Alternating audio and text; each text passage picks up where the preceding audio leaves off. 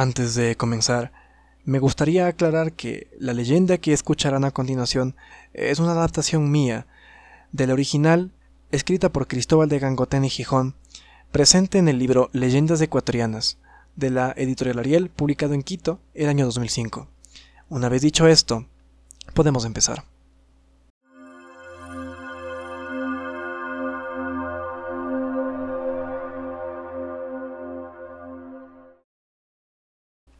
Era el año del Señor de 1650, en la ciudad española de San Francisco de Quito.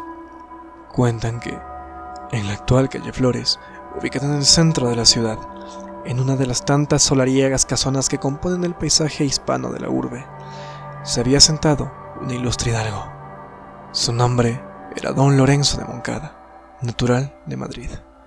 Había contraído nupcias con una dama igual de linajuda que él, doña María de Peñaflor y Velasco. Dicho matrimonio, siendo la crema y la nata de la sociedad quiteña en aquel entonces, concibió una hermosa muchacha trigueña, impactante como ninguna, capaz de quitar el aliento y el sueño a más de uno, la vivaz Magdalena. Por su parte, don Lorenzo tenía como administrador y mayordomo de sus cuantiosos bienes a un hijo de algo compatriota de nombre Jerónimo de Esparza y García, casado con doña Josefina Piñera y padre del asiago Pedro de Esparza, de 23 años de edad. Tras haberse metido en negocios infructuosos, el buen don Jerónimo había quedado tan pelado que no le quedaba nada más que sus manos para rascarse el desazón de haber perdido su hacienda. El caballeroso don Lorenzo había recogido a su paisano de la más absoluta miseria que estos negocios le habían traído. Al encontrarse siempre el administrador junto a su familia en la casa de don Lorenzo, se dio lo que resulta evidente en dichos casos. Se enamoraron la ferviente y hermosa Magdalena y el joven conquistador Pedro, de 15 y 23 años respectivamente. Se vieron, se hablaron, se entendieron y, al final, se amaron vehementemente como es propio de un amor de loca juventud, y no supieron ocultarlo. Esto sería su perdición con aquel sexto sentido que toda madre posee, doña María de Peñaflor empezó a sospechar de aquellos amoríos. Con el tiempo, doña María le contó a su marido sin titubear en qué se hallaba su hija. El hombre no pudo sino indignarse al saber que el hijo de su favorecido pretendía a Magdalena.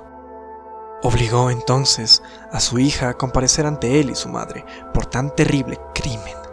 En aquella época, cabe recordar, la autoridad de un padre para su hijo era similar a la autoridad de Dios, y sus palabras eran sinónimo de sentencia sin apelación. Sabiendo esto, podemos comprender el panorama tan terrorífico al que se enfrentaba Magdalena. Don Lorenzo reprendió a su hija por tener sentimientos tan bajos y declaró ante ella que echaría de su casa a don Jerónimo y toda su familia, pues su hijo había osado posar en ella sus ojos. A pesar de las múltiples súplicas de Magdalena, su padre expulsó a la familia de su favorecido a la calle. La pobre niña no tuvo más remedio que refugiarse en su habitación y llorar por el trágico destino de su amado. Magdalena, a medida que pasaban los días, no hacía más que llorar y no salía sino a misa en compañía de su madre a la iglesia de los frailes agustinos. Imposibilitados de verse como antes, a todas horas, Magdalena y Pedro se veían a hurtadillas en la iglesia. Cuando ella asistía sin su madre, él la esperaba en la puerta y le ofrecía agua bendita a la salida. Sin embargo, esta relación no podía continuar así. Pedro se devanaba los sesos buscando un medio de adquirir riquezas para llegar a la meta de su aspiración. Coincidente fue la expedición de don Martín de la Riva y Agüero a las provincias del Oriente. Pedro, viendo en esta una oportunidad de ganar renombre y fortuna, se alistó, sin dudarlo, bajo las banderas del capitán de la Riva y, tras una misiva de despedida a su tan amada Magdalena, emprendió el viaje a las desconocidas tierras que bañan el Marañón no de forma muy alegre. Sin embargo, el destino les tenía reservado algo infausto a los dos amantes. La expedición tuvo un fin desastroso, y, más temprano que tarde, llegaron las funestas noticias de su total destrucción. Corrió la voz de la muerte de varios de sus participantes, incluyendo, sí, al enamorado y desafortunado Pedro de Esparza. Afligida enormemente por la muerte de su único amor, Magdalena no hizo sino llorar desconsoladamente. Pero, al igual que todo cuanto surge a la tierna edad de 15 años, su luto no duró mucho tiempo. De España llegó un joven hijo hidalgo, de solar desconocido, caballero gallardo y que a falta de hacienda traía muchas esperanzas de adquirirla. Su nombre era don Mateo de León y Moncada. Guapo como era, rumboso y elegante, recientemente salido de la villa y corte, agradó en demasía a don Lorenzo para yerno. De modo que su propuesta de matrimonio con Magdalena fue aceptada por sus padres con sumo agrado. A la pobre Magdalena no le quedó más que aceptar, a pesar de seguir con la amargura presente del amor pasado. Se fijó el casamiento para el sábado 27 de marzo de 1655, por la noche. Estaba, pues, en las vísperas de sus nupcias, Magdalena ocupada en arreglar su menaje, cuando una esclava suya le entregó una esquela con el siguiente mensaje. Señora y mi dueña, sé que mañana os casáis con un guapo mozo que os vale. Me creíais muerto y aún vivo para adoraros. Consentiréis en que os vea esta noche en vuestra reja. Os besa los pies, don Pedro de Esparza. Cuando la niña leyó la esquela, no pudo sino sorprenderse de sobremanera y se quedó sin saber qué hacer. no hay para qué loar lo que sentiría Magdalena tras ello. Vivía su amado Pedro, y el día siguiente ella iba a ser de otro.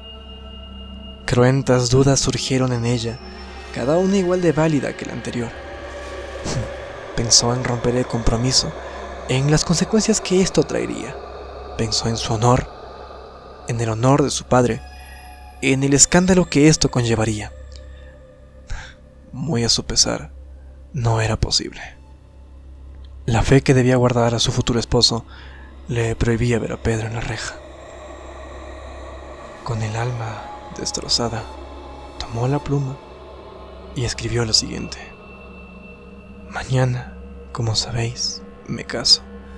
No me pertenezco ya, don Pedro. Vos mismo lo habéis querido así, ya que me habéis dejado creeros muerto. Mi honor me prohíbe hablaros. Olvidadme. Adiós, Magdalena. Esta carta, en cuyas palabras ella buscaba plasmar absoluta indiferencia, llegó a las manos de Pedro, empapada en lágrimas de la niña. El fatídico día por fin llegó, aquel asiago día de la boda. Tristemente para Magdalena, su amor había revivido, por lo que su melancolía no encontró reposo.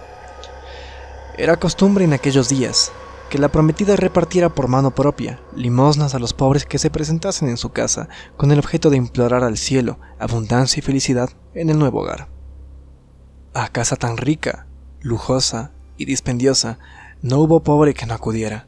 Se hicieron presentes los mendigos, mancos, ciegos y tullidos de la ciudad. Todos y cada uno de ellos. No faltó uno solo.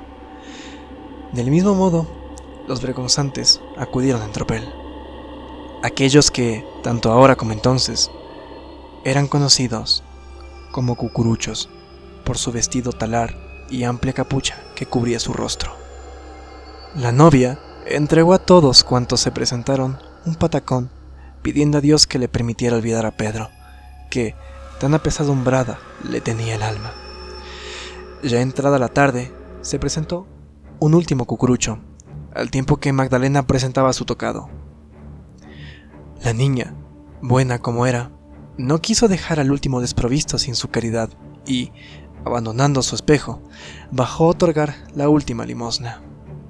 Para su sorpresa, el cucurucho tenía la misma estatura que su amor pasado, Pedro de Esparza, y también su mismo cuerpo, pero debía ser una ilusión. Magdalena, sacando de su escarcela una moneda, se acercó al mendicante, alargó su mano y el cucurucho, avanzando febrilmente, sacó un puñal entre los pliegues de su hábito, clavándolo de lleno en el pecho de la novia. La pobre Magdalena solo tuvo tiempo de gritar y caer desvaneciéndose para morir en el frío abyecto del piso. El impávido asesino echa a correr por la calle, haciendo que los criados se precipiten en persecución, mientras otros tantos acuden en auxilio de su ama, quien yace tendida, inerte. Los perseguidores no tienen que ir muy lejos para completar su cometido. casi al frente de las puertas de la casa, apoyado en el muro del convento de San Agustín, ven a Pedro de Esparza, con el hábito de cucurucho, la capucha echada atrás sin la más mínima vergüenza y el puñal empapado con la sangre de la que fuese la dueña de su corazón en su mano firme. Lanzó una última mirada de desafío a sus perseguidores antes de ser atrapado por la guardia de la ciudad.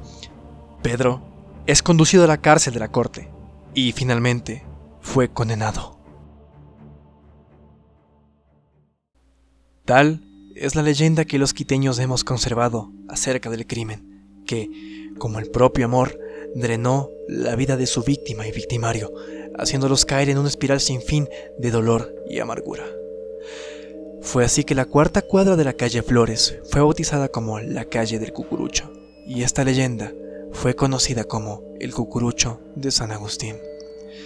Aquel acto atroz, fatídico y doliente aún pervive en la memoria de los trovadores que con tanto afán contamos aquellas historias envueltas en los susurros silenciosos. Muchas gracias por escuchar mi leyenda hasta el final. Si te gusta mi proyecto, me ayudarías inmensamente compartiéndolo. Cualquier cosa que quieras agregar, déjala en la caja de comentarios. Ha sido un gusto trobar para ti hoy. Yo soy el flautista y esto ha sido todo por hoy.